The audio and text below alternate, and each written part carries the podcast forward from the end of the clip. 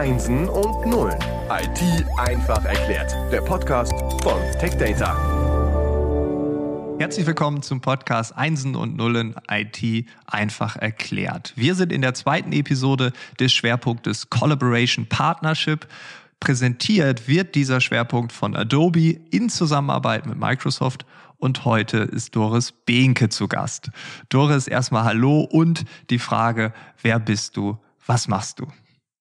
Ja, hallo. Ja, schön, euch bei euch dabei zu sein. Also interessantes Thema. Mein Name ist, wie gesagt, Doris Binke. Ich bin bei Adobe zuständig für den VIP Marketplace. Das ist eine spezielle neue Lizenzform, wo wir bestimmt später darauf eingehen. Ich bin schon ähm, seit über fünf Jahren bei Adobe und habe vorher auch im Schulbereich gearbeitet, also viel auch mit Partnern, die Adobe-Lizenzen kaufen und auch weiterverkaufen.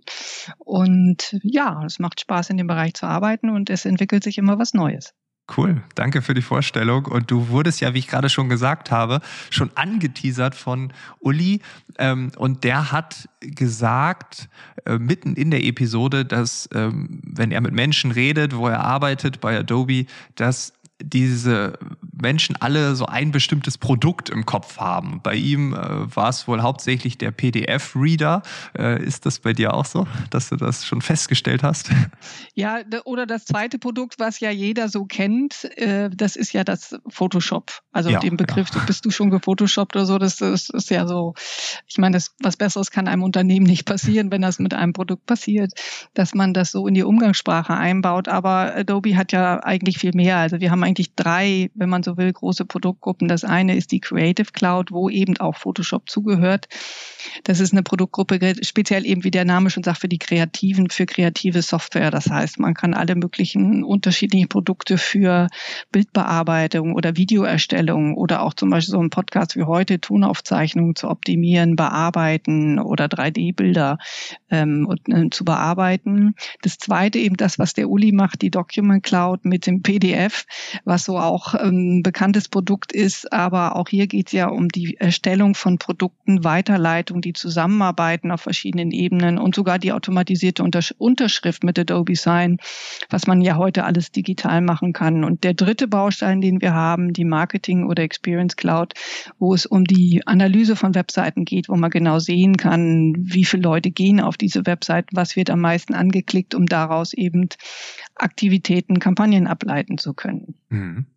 Und das heißt wahrscheinlich wie bei Uli auch, wenn man in einem Bereich unterwegs ist, dann äh, sieht man von diesem Bereich deutlich mehr. Also ich kann mir vorstellen, ähm, jemand, der mit der Creative Cloud arbeitet, hat vielleicht nicht so viele Berührungspunkte jetzt im, im äh, Dokumentenbereich äh, und äh, ja, ist vielleicht da nicht so tief drin. Vielleicht deshalb auch so ein leicht verfälschter Bias, dass man vielleicht da. Ja, es, es, es, es, es sind schon eigene Bereiche, aber sie überlappen auch. Also zum Beispiel, ja, wie gesagt, also wenn man kreativ was erstellt und es dann weiterleitet in ein Dokument zum Beispiel einbettet ja, okay. hm. in so ein PDF, dann, dann hast du wieder die Verbindung und das macht es ja auch spannend. Und so kann halt auch jeder das nutzen. Also wir bieten das ja nicht nur ähm, für zum Beispiel für Unternehmen an, sondern eben Schüler, Studenten, die das lernen, die dies, den Umgang damit erlernen wollen, ähm, auch für den Government-Bereich, also Regierungen, ähm, ähm, Stadtverwaltungen, die zum Beispiel auch ein PDF mal brauchen,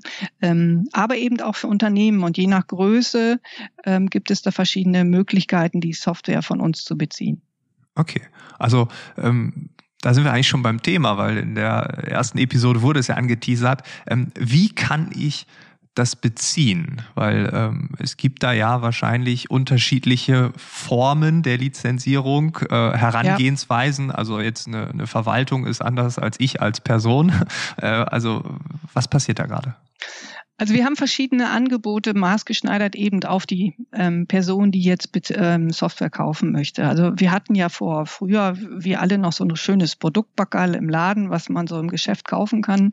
Ähm, das macht man heute eigentlich nicht mehr. Es gibt heute sogenannte Abonnement- oder Subscription-Modelle die ich auch digital beziehen kann. Das heißt, ob ich jetzt zum Beispiel als Schüler oder als äh, Student oder auch du jetzt vielleicht einfach privat, so ein, zum Beispiel eine Fotolizenz kann man über die Webseite beziehen, die adobe.com-Seite. Ähm, oder je nach äh, Unternehmensgröße gibt es verschiedene Angebote, ähm, die sich danach richten, je nachdem, wie viel, wie viel Lizenzen man braucht oder was man für einen Service drumherum baut oder was man für auch eine Laufzeit hat. Dieses Programm nennt sich Value Incentive Plan, das VIP. Das gibt es schon seit über zehn Jahren und ist eben speziell für Unternehmen jeglicher Größe, wo man dann mit einem Partner dann eben sich zum Beispiel beraten lassen kann, wenn ich jetzt zehn Lizenzen brauche oder 20 oder auch 50 oder 500 und die Preise sich eben danach richten, ja, wie viel man dann wirklich kauft. Okay, VIP. ähm, also mhm. äh, das ist dann schon ähm, so eine Art Weiterentwicklung. Äh, aber wenn du sagst, es gibt es schon seit zehn Jahren, äh, dann stelle ich mir vor, dass ja auch in den zehn Jahren wahrscheinlich auch so eine Weiterentwicklung da war. Ja, und diese Weiterentwicklung haben wir eigentlich schon gestartet im letzten Jahr mit dem VIP Marketplace. Das ist eben die neue API-basierte Lizenzmöglichkeit. Ähm, und das ist sozusagen die nächste Evolutionsstufe. Das heißt, ein Programm, ähm, das eben den Kauf und Weiterverkauf, den Bestell, den ganzen Kaufprozess vom Kunden über den Partner bis zum Distributionspartner vereinfacht und beschleunigt und eben, weil es API-basierend ist, automatisiert. Also wenn man vorher zum Beispiel so einen VIP-Vertrag, bis man den abgeschlossen hat, mit seinem Partner besprochen hat, die Lizenz erhalten hat, dauerte das schon ein paar Tage.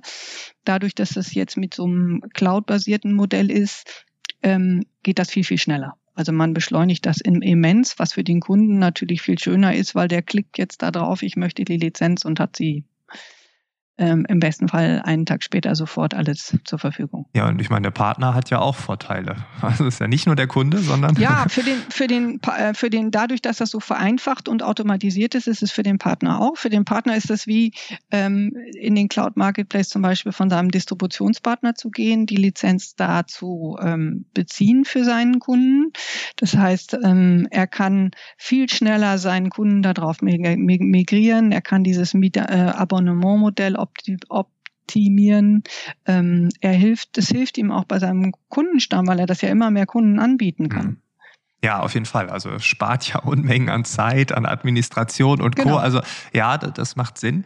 Ähm, was hat der Kunde davon? Ich meine, ja, ähm, es ist einfacher, ähm, aber gibt es darüber hinaus noch was? Ja. Ja, das, das Interessante ist, es gibt jetzt bei diesem VIP Marketplace das äh, sogenannte Auto Renewal oder diese automatisierte Verlängerung. Das ist eigentlich wie ein Abonnement-Modell, wo ich vor ähm, eingestellt habe, dass die Lizenz sich nach einem Jahr zum Beispiel verlängert. Ähm, der Vorteil ist hier für den Kunden, wenn ich zum Beispiel eine Werbeagentur habe, ich kann mich auf meinen Job konzentrieren und muss mich nicht auf die Verlängerung meiner Lizenz konzentrieren, weil wenn ich die nicht rechtzeitig verlängere bei dem klassischen Modell, dann läuft sie ja aus. Ähm, das Schöne ist, das ist ein, sehen wir als absoluten Vorteil für den Kunden. Wenn der Kunde das jetzt nicht will, weil er Angst, hey, ich will hier jetzt nicht gleich ein Abonnement für die nächsten zehn Jahre kaufen oder das ist ja hier, ähm, ich will mich da nicht so sehr verpflichten, kann er das deaktivieren. Das ist also die Entscheidung des Kunden, wie er damit umgeht. Aber die Idee dahinter ist wirklich, ihm das so zur Verfügung zu stellen, dass das automatisiert weiterläuft und er sich auf seine Arbeit konzentrieren kann.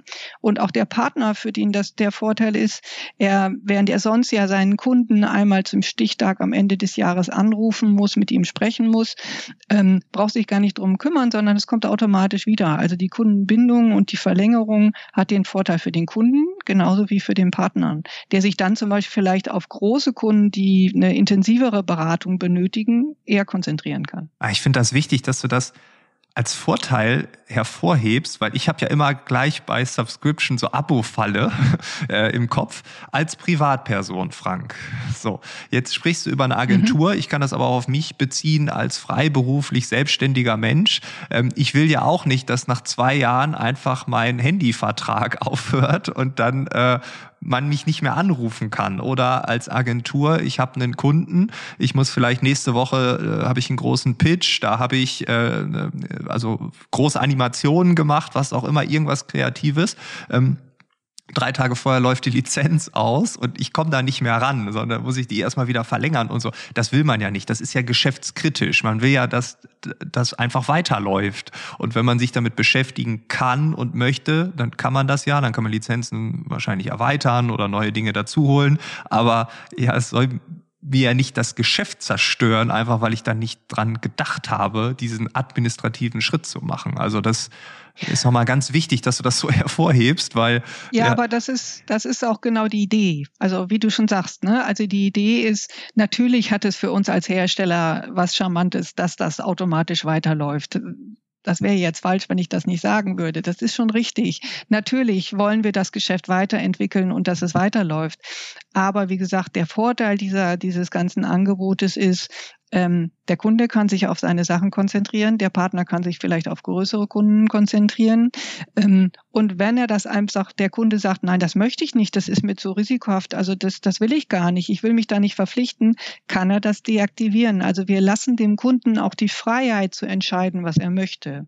Aber die Idee ist wirklich, Du kannst, wir stellen dir die Software zur Verfügung und du kannst dich auf dein Geschäft konzentrieren. Und wie du schon selber sagst, du willst ja auch nicht, dass dein Handyvertrag plötzlich, dass dein Handy plötzlich nicht mehr funktioniert und du vielleicht sogar eine neue Handynummer brauchst in Zukunft und dann erstmal deine ganzen Kontakte wieder neu aktivieren musst, weil du, du erstmal denen allen deine neue Handynummer geben musst. Das wäre der Horror. Deshalb, ja, okay. Ähm, dann wäre die nächste Frage, was ist dann die Strategie von euch? Also ähm, so in welche Richtung geht das dann? Die, die Idee dieser automatisierten ähm, API-Anbindung, das ist ja dieses basierte System, diese, den Kauf ähm, zu beschleunigen, zu vereinfachen, diesen ganzen Kaufprozess zu optimieren, ist äh, auch eine langfristige Idee, weil wir haben dieses Programm im Herbst letzten Jahr erst gestartet und man muss jetzt auch ehrlich sagen, es sind auch noch nicht alle Produkte bis heute verfügbar. Also es gibt nur einen Teil der Produkte bisher. Es werden also noch alle Produkte kommen müssen. Es werden alle die verschiedenen Serviceleistungen noch ergänzt werden müssen. Es müssen auch die verschiedenen Marktsegmente. Heute bieten wir das erstmal nur kommerziellen Kunden an. Diese ganze Entwicklung fehlt uns noch. Das, und die Strategie ist eigentlich über die nächsten zwei, drei Jahre dass alle dieses Softwareangebote, die wir haben, diese Lizenzen und Services in dieses Programm integriert äh, werden, um dann quasi einen Gleichstand mit dem heutigen VIP-Angebot zu haben. Dass dann der Kunde entscheiden kann, welches Lizenzangebot nehme ich denn. Aber das ist diese äh, langfristige Idee dahinter. Und das Charmante von diesem ähm, API-basierenden Angebot, Adobe ist ja nicht der einzige Hersteller, der das anbietet. Es bieten auch ganz viele andere an, zum Beispiel auch eine Microsoft. Und so kann zum Beispiel ein Distributor hingehen gehen und auch interessante Kombinationen, also Bundles schnüren, um zum Beispiel Adobe Software mit dem Microsoft Office äh, 365 zu kombinieren.